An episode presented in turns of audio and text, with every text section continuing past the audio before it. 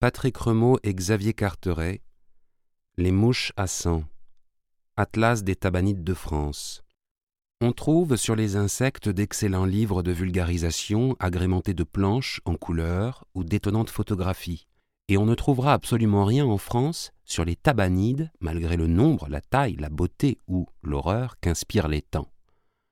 Le présent atlas, dû à l'exceptionnel talent d'illustrateur de Xavier Carteret, comble en partie cette lacune.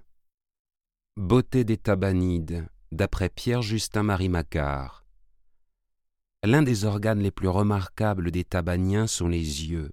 J'ai observé que dans les mâles, les facettes supérieures sont plus grandes que les inférieures, comme dans une partie des stratiomides.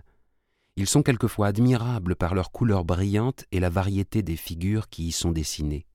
Dans les uns, ils sont d'un beau vert céladon tacheté de brun, dans d'autres, d'un vert obscur orné d'un ou plusieurs iris nuancés.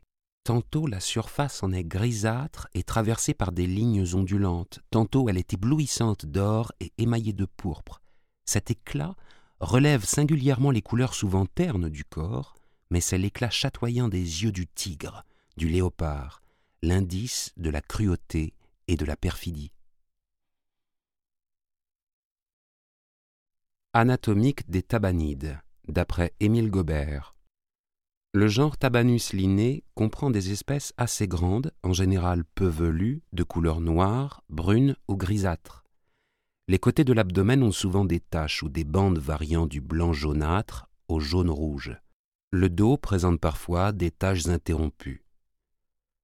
La face est large, tantôt carénée latéralement au-dessous de l'insertion des antennes, tantôt avec deux impressions circulaires. La trompe est rectiligne, les palpes, très visibles, sont claviformes et presque horizontaux chez le mâle, subuliformes et presque verticaux chez la femelle. Les antennes sont aussi longues ou à peine plus longues que la tête. Les deux premiers articles courts, presque égaux, le troisième allongé à cinq divisions, dont la première est fortement échancrée, de manière à présenter parfois l'aspect d'une forte dent. Chez les femelles, le front est large et présente le plus souvent dans son milieu des tubérosités et des lignes noires saillantes ou des taches.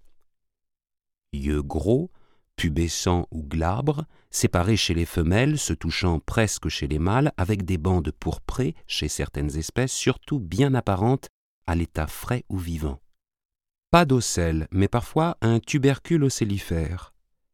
Corselet gros, quadrangulaire, à angles arrondis, abdomen aussi large ou un peu plus large que le corselet, généralement terminé plus en pointe chez les mâles, tibia postérieur sans épines, ailes au repos à moitié ouvertes, sans taches ou avec des taches de nébulosité dans leur milieu ou avec les nervures tachetées de brunâtre. Toutes les cellules postérieures ouvertes, avec la première parfois rétrécie, rarement fermée.